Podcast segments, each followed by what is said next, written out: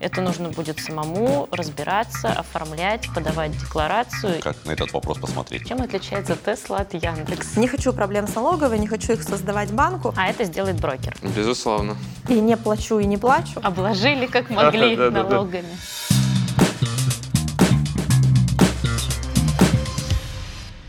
Всем привет! Это подкаст «Лучше инвестирую». Здесь начинающий инвестор учится принимать решения в условиях максимально приближенных к реальным. Это может помочь вам избежать ошибок, с которыми часто сталкиваются те, кто делают первые шаги. Меня зовут Вита Лахова, и со мной сегодня здесь Николай Рузайкин. Коля, приветствую. Вита, привет. Николай с 2008 года занимается инвестициями, работал биржевым аналитиком, инвестиционным советником для клиентов с крупным капиталом. Последние 10 лет руководил подразделением, которое оказывает персональные услуги по приумножению крупного капитала частных инвесторов. За свою карьеру прошел финансовые кризисы 2008, 2014 и 2020 года. Коля, ну сегодня у нас такая, наверное, может быть, даже самая важная тема из тех, что мы уже обсуждали, это налоги. Мгм. Понятно, что это часть доходов, которую мы должны отдавать государству. Но если с нашей зарплатой все более или менее ясно, там работодатель за нас налоги платит, то когда речь идет об инвестициях, тут все уже немножко сложнее есть нюансы. Давай разбираться. Инвестор, в принципе, должен платить налоги и всегда ли? Вопрос достаточно комплексный, и однозначно ответить, должен или не должен, нельзя. Ну, наверное, в принципе, априори гражданин России должен платить налоги со своих доходов. А дальше уже возникают нюансы. Кто за него платит самостоятельно, или брокер, или какая-то другая организация, в каком объеме эти налоги платятся, потому что есть разные ставки, по которым платится налог. Это вот все те вещи, о которых нужно помнить и учитывать в работе. Будем сегодня вместе с нашими участниками разбираться, когда инвестору необходимо заплатить налог, а когда за него это уже сделал кто-то другой. Предлагаю знакомиться с нашими участниками. Валерия и Николай сегодня у нас в гостях. Давайте коротко представимся, расскажем, чем вы занимаетесь, кроме инвестиций,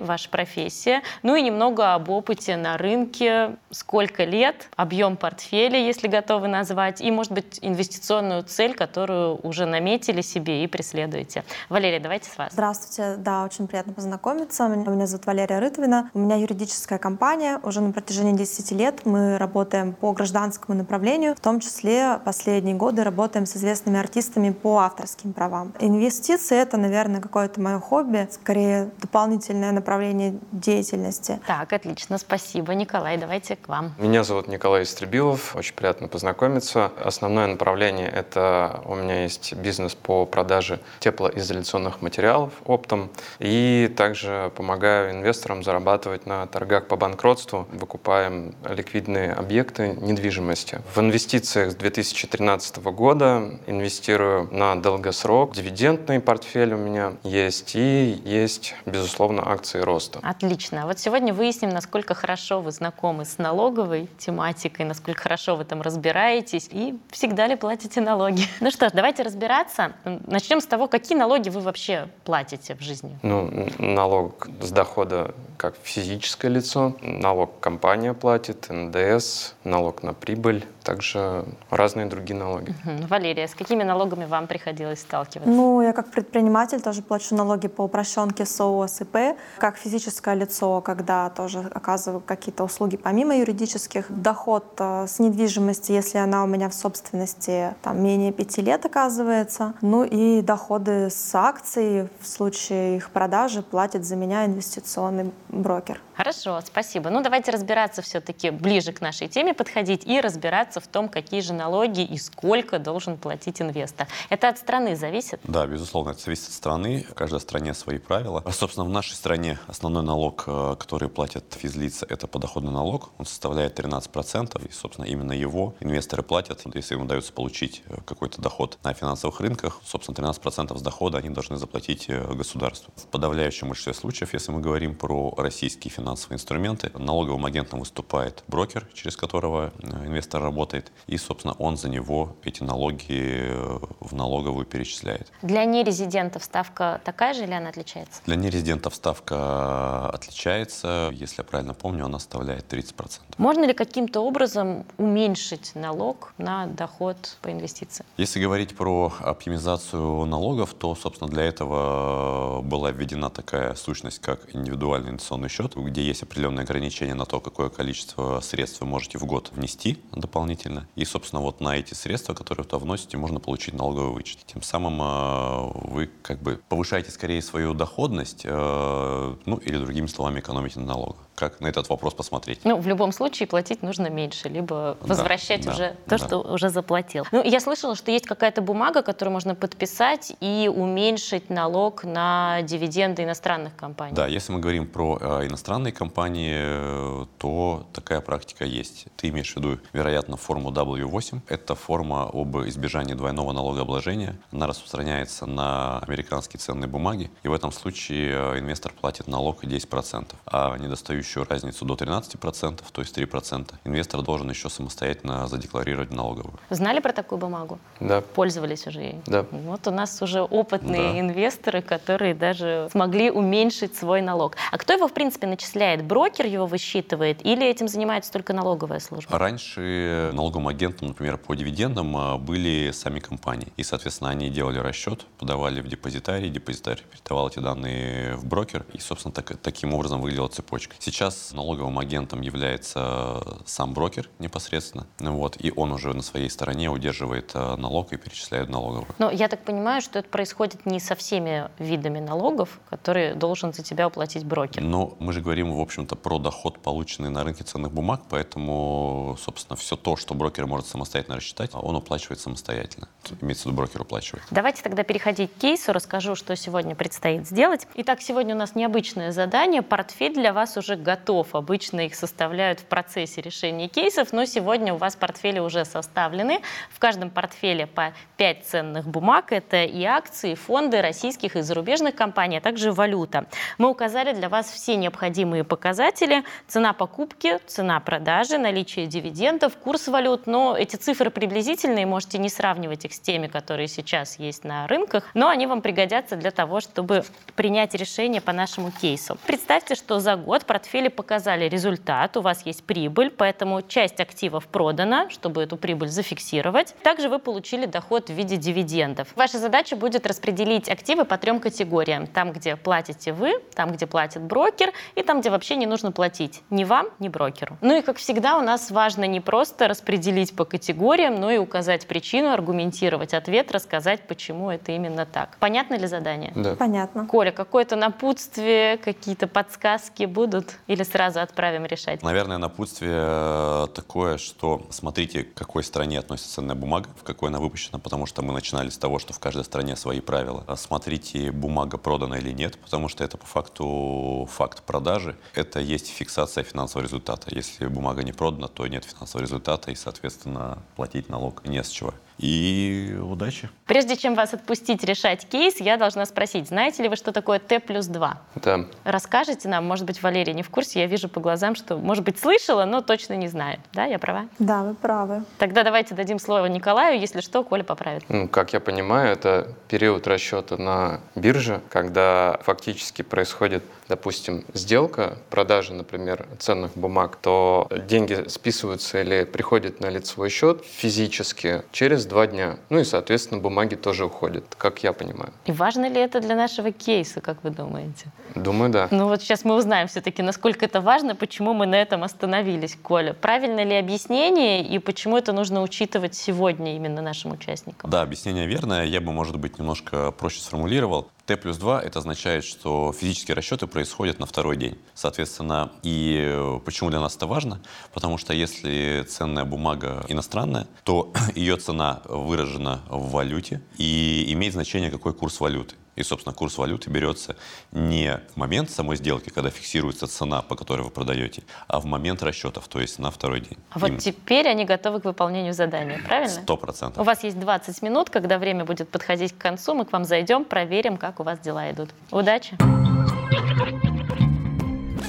Коль, ну, наверное, для тех, кто только начинает, не лучшая новость о том, что с дохода с инвестиций еще придется заплатить налог. То есть вот этот процент, он еще и как-то уменьшится за счет того, что часть придется отдать государству. Можно ли эту часть как-то уменьшить, снизить эту налоговую ставку? Ну, во-первых, я думаю, это не очень хорошая новость для тех, кто, в принципе, начинает работать, потому что именно в этот момент ты сталкиваешься с этой новостью, что часть своего дохода нужно теперь отдавать государству. А для тех, кто начинает инвестировать, наверное, это уже все-таки не новость. Действительно, есть различные государственные программы, которые поощряют э, инвесторов и дают определенные налоговые льготы. К основным можно отнести следующие. Первое – это индивидуальный инвестиционный счет. Там есть две опции. Вы можете или получать налоговый вычет на те взносы, которые произвели на данный счет, или не платить налоги с тех доходов, которые получаете, за исключением э, дивидендов, потому что по дивидендам налог удерживается еще до попадания на брокерский счет. Третья история – это когда вы можете переносить убытки прошлых лет на текущие свои прибыльные года. Это можно делать э, не дольше 10 лет.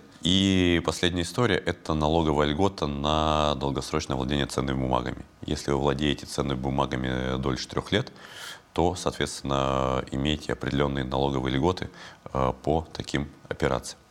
Вообще, на самом деле, в, в приложении «Открытие инвестиций» можно пройти курс по индивидуальному инвестиционному счету и лучше разобраться в этих э, нюансах. Ну хорошо, если мы говорим про дивиденды иностранных компаний, я правильно понимаю, что необходимо самому будет заплатить налог с этого дохода? Это нужно будет самому разбираться, оформлять, подавать декларацию и в итоге уплачивать тот налог, который Федеральная налоговая служба начислит. Вот как-то можно этой всей процедуры избежать, но при этом остаться в правовом поле? Поле. Да, действительно, как мы сегодня обсуждали, если это американская ценная бумага, то подписанная форма W8 позволяет облагать те доходы по дивиденду, которые получаете, по ставке 10%. Но ввиду того, что ставка в России 13% на доходы физических лиц, вот эту дельту в виде 3% вы должны уплачивать самостоятельно. Но есть альтернативные варианты, как э, можно это немножко оптимизировать. Можно купить фонды, которые в своем составе имеют э, различные бумаги, в том числе дивидендные бумаги, и вот те дивиденды, которые приходят по бумагам, они эти дивиденды используют для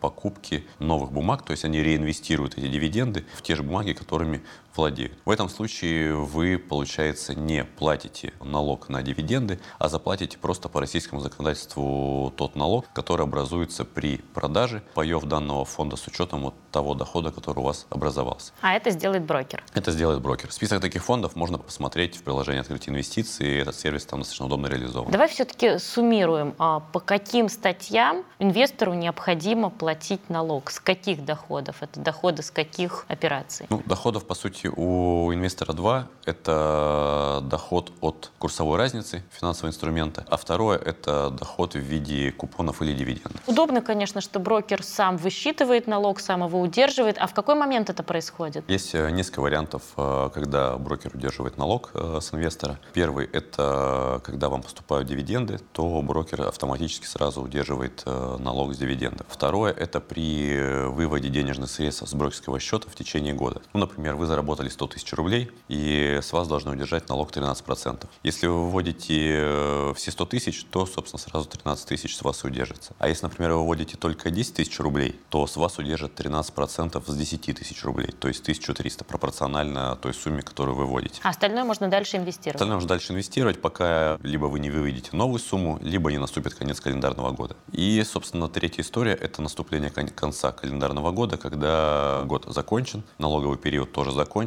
рассчитан налог, и в течение января брокер должен с вас удержать э, налог. Но здесь есть важный момент. Вам нужно самостоятельно обеспечить наличие свободных денежных средств на брокерском счете, чтобы брокер мог эту сумму списать. Поэтому лучше все-таки в течение января обеспечить э, эту сумму. Надо будет узнать у участников, знают они эти тонкости или нет. Ну а сейчас предлагаю проверить, как у них дела, как они справляются с нашим заданием. Ну что, Николай, посчитали? Российский бюджет пополнится за счет ваших налогов? Безусловно. Много с чего придется платить? С э, компаний, э, по которым я получил дивиденды, соответственно, по которым прошли сделки продажи, мы будем платить налоги, но за нас это сделает брокер. Как удобно, да? Все-таки оценили опцию. Что учитывали, какими руководствовались данными, расскажите. Здесь я, э, во-первых, обратил внимание, какой у нас статус статус идет по сделкам. Там, где мы держим, соответственно, у нас э, дохода но пока нет. Поэтому мы не платим налог. По остальным, здесь у нас э, мы держим бумагу, но у нас приходят дивиденды. И дивиденды очищаются, налоги платит брокер. Вот. По остальным бумагам у нас э, тоже либо дивиденды, либо э, сделки проходят продажи. Соответственно, тоже налоги мы платим, рассчитывает их брокер. Ощущение, что ход мысли правильный. Да, но меня смущает, что вплачу сам, нет ничего. Ну зачем платить? Ну не хочет человек платить сам. Ну вот я могу понять, например, такую логику. Ну, может еще передумаем, все-таки хоть как-то решит расплатиться с государством. Ну посмотрим, будем подводить итоги тогда да. и выясним.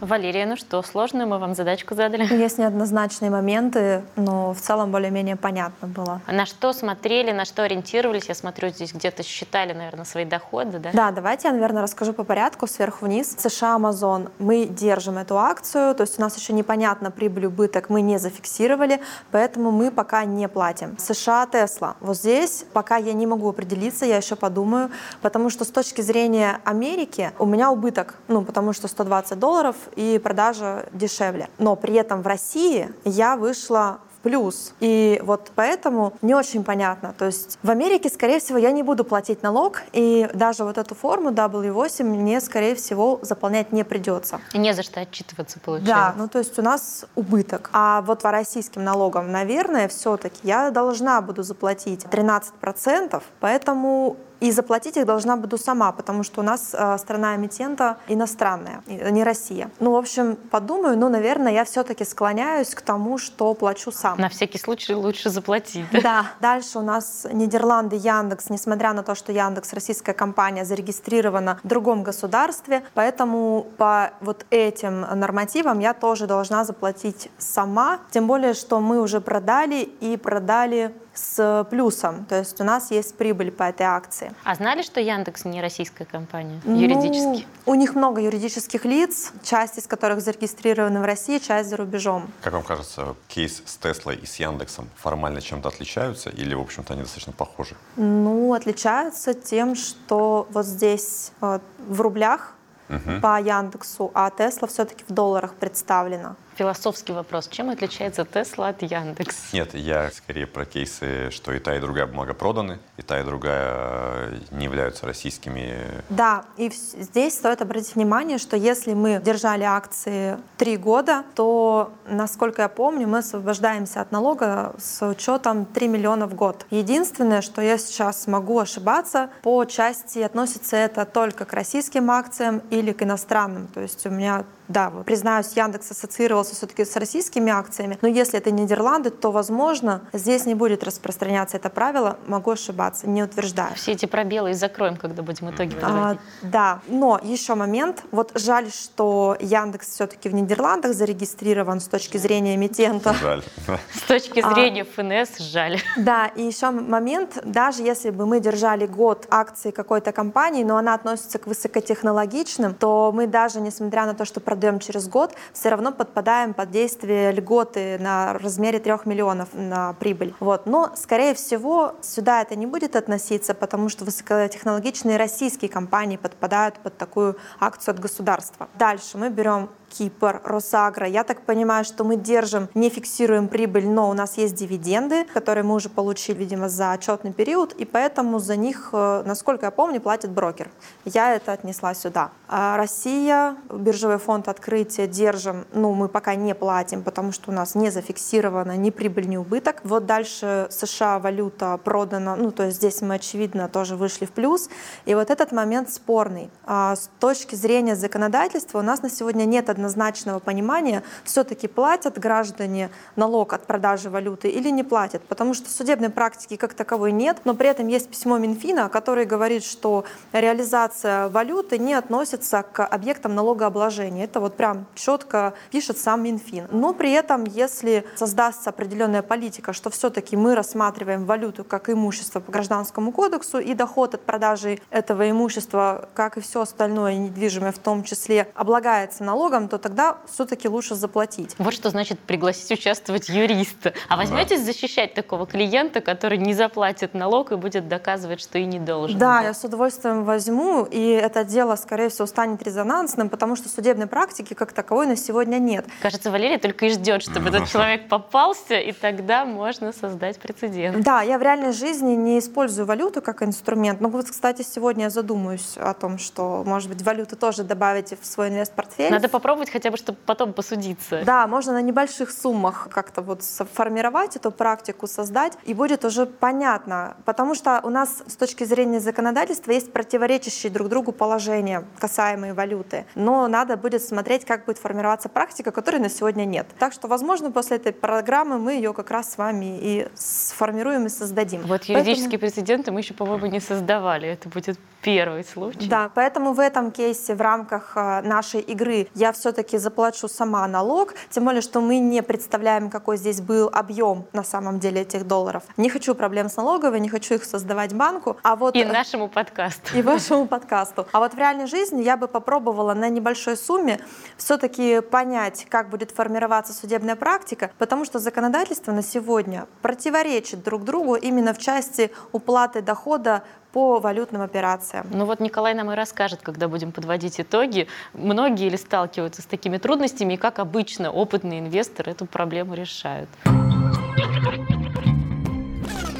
Николай, я смотрю, что вы частично поменяли свое решение. Расскажите нам по всем акциям и по всем э, активам, к чему пришли и где в итоге надо платить налоги, а где нет. Да, Вита, я пересмотрел э, часть бумаг. Неизменными осталась бумага «Биржевой фонд открытия акций США». Мы ее держим, не продаем у нас дохода не возникает, поэтому налоги мы не платим. Также у нас осталось неизменным Тесла. По Тесле мы э, продали бумагу, зафиксировали прибыль. С части этой прибыли налог уплачивает брокер, потому что он является налоговым агентом. Нам нужно лишь, чтобы ну, достаточное количество средств было на счету. Тогда а вот у меня по, по Тесле еще был вопрос. Там вроде бы не прибыль, а убыток, но при этом мы платим с чего-то налоги. Не очень понятно, почему. По Тесле э, дело в том, что у нас э, возникает рублевая прибыль, поскольку операция проводится здесь, в России, соответственно, в рублях мы получаем прибыль, и мы должны заплатить налог здесь, в России. По акции Apple мы получили доход разницы между покупкой и продажей, а также получили доход в виде дивидендов. Поскольку у нас э, было подписано соглашение W8 об избежании двойного налогообложения, соответственно, 10% удержала американская сторона, вот, э, нам нужно будет доплатить э, в российскую казну всего лишь 3%. Мы их уплачиваем самостоятельно. Налог на прибыль между покупкой и продажей платит российский брокер. Далее, компания Total Здесь мы бумагу держим, но получили дивиденды. Поскольку также подписано соглашение а, об избежании двойного налогообложения с Францией, но французская сторона удерживает 28% с дохода по дивидендам, мы не платим на территории нашей страны уже никакой разницы налог. не остается. Да, да, потому что там и так нас уже ободрали. Обложили как могли да, да, налогами. Да, Далее, по компании Росагро, страна эмитента Кипр, на налог налог там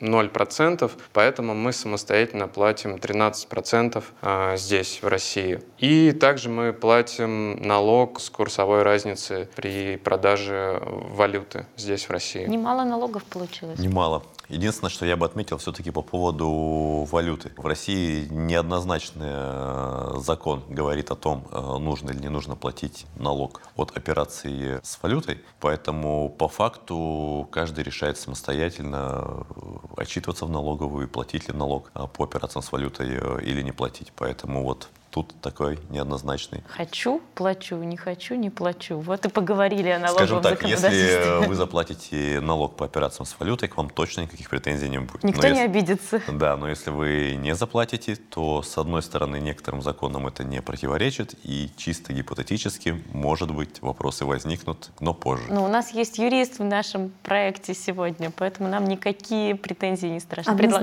Ну что, тогда предлагаю перейти к решению Валерии. Да.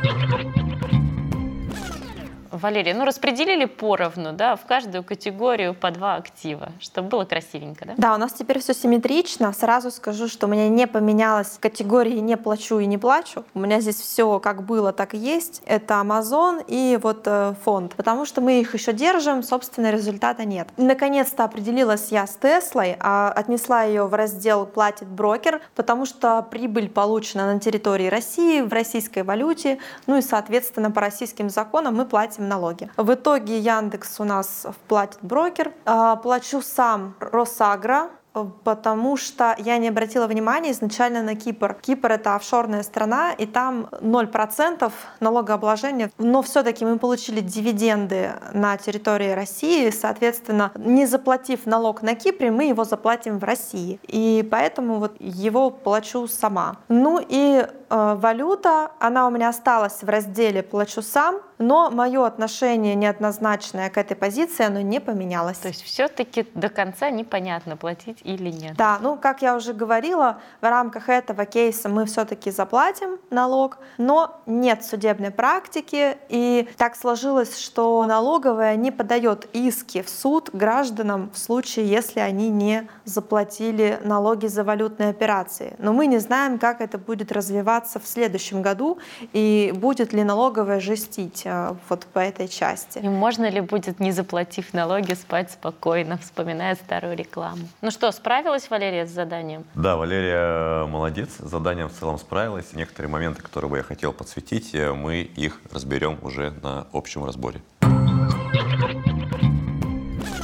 Ну что, подведем итог? Подведем итог. На самом деле хочется сказать, что и Валерия, и Николай э, большие молодцы и очень хорошо справились с заданием. Видно, что некоторый опыт э, у ребят уже есть. У Николая вообще он достаточно солидный с 2013 года. И поэтому основные моменты и нюансы ребята знают и смогли с ними достойно справиться. Хотя тема непростая, да? Тема действительно непростая, емкая, но, несмотря на это, мы видим результат, и он э, очень радует. Поэтому, наверное, подводя итог и Делая общий разбор, я на примере тех портфелей, с которыми работали наши э, гости сегодня, резюмирую, соберу э, вместе те нюансы, которые нужно помнить и учитывать в работе касательно темы налогов. Момент первый, то, что инвестируя из России, находясь в России, инвестор находится в российском налоговом законодательстве, и его налоговая база формируется в рублях. Поэтому если возникает ситуация, когда инвестор зафиксировал в долларах убыток, но с учетом курса валют, в которых торгует соответствующая акция, возникла рублевая прибыль, то все-таки налог будет, и от этого никуда не деться. Налоговая база формируется именно в рублях. А момент второй, что если иностранная компания платит дивиденды, то дивиденд удерживается в той стране, в которой соответственно, компания существует. При этом у данной страны с Россией может быть или не быть соглашение об избежании двойного налогообложения. Но, как показывает российские реалии и российская практика, работает только форма W8 об избежании двойного налогообложения США. Поэтому по американским компаниям э, тот дивиденд, который приходит, он уже очищен от налога размером 10%. Э, этот налог меньше, чем э, налог на доходы физических лиц в России, который составляет 13%. Поэтому Поэтому разницу э, в 3% инвестору нужно самостоятельно еще э, задекларировать и уплатить э, в налогах. При этом, если W8 не подписано, то налог будет 30%, и его уже обратно не вернут. Но вот в портфелях наших участников это какие акции были? Это были акции э, Apple, где мы говорим про форму W8 и про то, что необходимо доплатить в налоговую 3%. Это вот в портфеле наших участников был самый такой яркий кейс. Каверзный вопрос. Каверзный вопрос, да. которым Николай справился. Да. Это что касается американских акций. При этом, кстати, если мы ведем речь о российских, например, э, облигациях, и э, они находятся на индивидуальном инвестиционном счете, то те налоги, которые уплачены по купонам, их, соответственно, можно вернуть, если выбран, конечно, второй тип счета, когда вы не платите налоги. И открытие инвестиций позволяет это сделать, вернуть налог по купонам, которые вам поступили. При этом важный момент. Многие считают, что налоговая льгота на долгосрочное владение ценными бумагами, трехлетняя, она не распространяется на ценные бумаги. Но это не совсем так. Она распространяется на иностранные ценные бумаги, если они торгуются на российских э, биржах. То есть если иностранная ценная бумага торгуется на московской бирже или на Санкт-Петербургской бирже, то значит на нее распространяется данная льгота. Ну а как понять, на какой площадке ты покупаешь акцию? Мы же выбираем э, конкретную бумагу, и, может быть, не всегда и не все обращают внимание на то, где конкретно мы это покупаем. Совершая операцию в приложении открытия инвестиций, вы всегда видите, на какой площадке вы совершаете операцию. И, кстати, там же в приложении, в разделе обучения можно найти достаточно много интересных и полезных статей по налогообложению. Вот эти как раз нюансы там, видимо, да, и да. описываются. Да. Оказывается, важно, где купить. Наверное, это основные моменты, которые, на мой взгляд, стоило резюмировать показать. А вот если бы мы в портфеле наших участников добавили бы хотя бы по одной облигации, в какие бы категории они попали и вообще как облагаются налогом доходы по облигациям? Доходы по облигациям э, облагаются схожим образом. По сути, у облигаций есть также изменение курсовой стоимости. Оно может быть как положительное, так и отрицательное. Соответственно, если положительное, то оно формирует положительную налоговую базу, с которой вы будете платить налог. Купоны, соответственно, также облагаются налогом по ставке 13% и соответственно, вы их также платите аналогично дивидендам. Это и рублевых облигаций касается, и еврооблигаций? Да. Какие-то вопросы есть у вас, потому что Николай рассказал? Да, у меня есть два вопроса. Во-первых, а можете пояснить про высокотехнологичные компании и вот этот уменьшенный срок для льготного периода, что акции по высокотехнологичным компаниям можно держать не три года, а год. Можете привести примеры, какие-то компании, и вообще много их или нет, и где их можно посмотреть. И второй вопрос, очень простой, может быть, тоже не все с этим сталкивались, где конкретно можно заполнить эту форму W8 и куда ее подать? Отвечая на первый вопрос, на московской бирже есть отдельный список акций, в который входят вот данные компании технологичные, на которые распространяются сохраняется данная оговорка. В терминале или в приложении «Открыть инвестиции» вы можете всегда посмотреть, к какому списку акций относится компания. Если она относится к, к называемому и списку, э, они обычно буквами обозначены разные списки, то это означает, что она, э, на нее распространяется данная оговорка. Э, отвечая на второй вопрос, где взять форму W8, вам ее присылает брокер – вы ее заполняете и э, отправляете ему обратно скан данной формы. Ее э, нужно запросить? Ее можно или запросить, или брокер в рамках своих э, стандартных процессов сам вам ее пришлет. Если по каким-то причинам брокер самостоятельно вам не прислал такую форму, то лучше самостоятельно ее запросить. Спасибо. Ну вот те портфели, которые мы вам сегодня игровые такие выдали, они как-то вообще совпадают с вашими реальными? Ну, у меня в реальном портфеле есть Яндекс, такая значительная довольно часть, и Apple из э, кейса Николая. И было очень интересно, полезно. Я их еще держу по традиции Уоррена Баффета, который говорит, в любой непонятной ситуации держи акции, но когда-то я их все-таки буду продавать, и вот это очень полезная информация, когда мы ее смогли отработать на практике игровой. Приятно слышать. Николай, у вас что-нибудь совпало? Из этих бумаг э, у меня есть э, акции компании Яндекс. Хорошо, что они не платят дивиденды, они растут, я их буду держать долго и, наверное, не буду платить налоги. Но вот в этом году вам будет за что платить налог самостоятельно, и, если брать ваши реальные портфели? Вот с точки зрения фондового рынка нет. А вот э, недвижимость я купила, продала с плюсом, я заплачу налог. Так, Николай. Да, у меня есть иностранные акции, по которым я буду декларировать налог. Я думаю, полезно тогда будет проговорить, что конкретно надо будет сделать нашим участникам, чтобы к ним не было претензий у налоговой службы и в какие сроки это надо будет сделать. Соответственно, нужно заполнить э, форму 3 НДФЛ, подать в налоговую. Сейчас это можно сделать дистанционно. Для этого есть э, разные сервисы. Также это можно сделать в личном кабинете налоговой. Все записали. Как доказать налоговой, что именно такая сумма дохода была? Вот чека никакого нету, да? Если мы говорим про приобретение недвижимости, там документы есть. А тут как быть? Подтверждающим документом является брокерский отчет, и он, в принципе, является документом финансовой отчетности, поэтому именно его стоит приложить к декларации 3 НДФЛ. Сколько будут проверять информацию и и э, что будет, если каких-то данных не хватает или как-то форма некорректно заполнена. Важно именно подать в срок. Если будут какие-то вопросы дополнительные, то это уже не имеет значения. Нужно просто будет э, на них отреагировать, как только они поступят. И также будет проходить камеральная проверка, и потом мы узнаем результат. Правильно понимаю? Все а... то же самое, что с налоговым вычетом или по-другому схема работает? Немножко по-другому, потому что в случае с налоговым вычетом вы ждете от налоговой денег.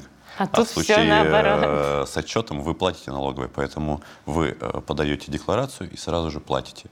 А уже если возникают какие-то вопросы, то по мере возникновения вопросов налоговой вы на них отвечаете, и в этом случае вы ничего не нарушаете. То есть расчет суммы произойдет в тот момент, когда мы подаем документы. Расчет суммы производится вами самостоятельно и оплачивается самостоятельно. Если у налоговой есть какие-то вопросы, она вам их задает, и если было что-то некорректно посчитано, ну, вас просят доплатить. Вот она ответственность инвестора. Сам посчитай, сам заплати. Да. А в случае ошибок еще и держи ответ. Ну, я надеюсь, что сегодня немножечко прояснились вот эти сложные моменты, с которыми сталкивается инвестор. Ну вот подводя итог, к чему приходим? Я думаю, что основные итоги мы подвели. Что остается, наверное, сказать, если налоги заплачены вовремя, то можно спать спокойно. Вот такая оптимистичная нота. Ну что ж, друзья, спасибо вам большое, что сегодня участвовали в нашем подкасте. Спасибо, Валерия, спасибо, Николай. На этом у нас сегодня все. С вами были Вита Лахова, Николай Рузайкин и «Открытие инвестиций». Я хочу напомнить, если у вас есть идеи кейсов, которые мы могли бы разобрать в наших следующих выпусках, пожалуйста, пишите в комментариях или присылайте их нам на почту educationsobakaopen.ru. Всем пока и только удачных инвестиций.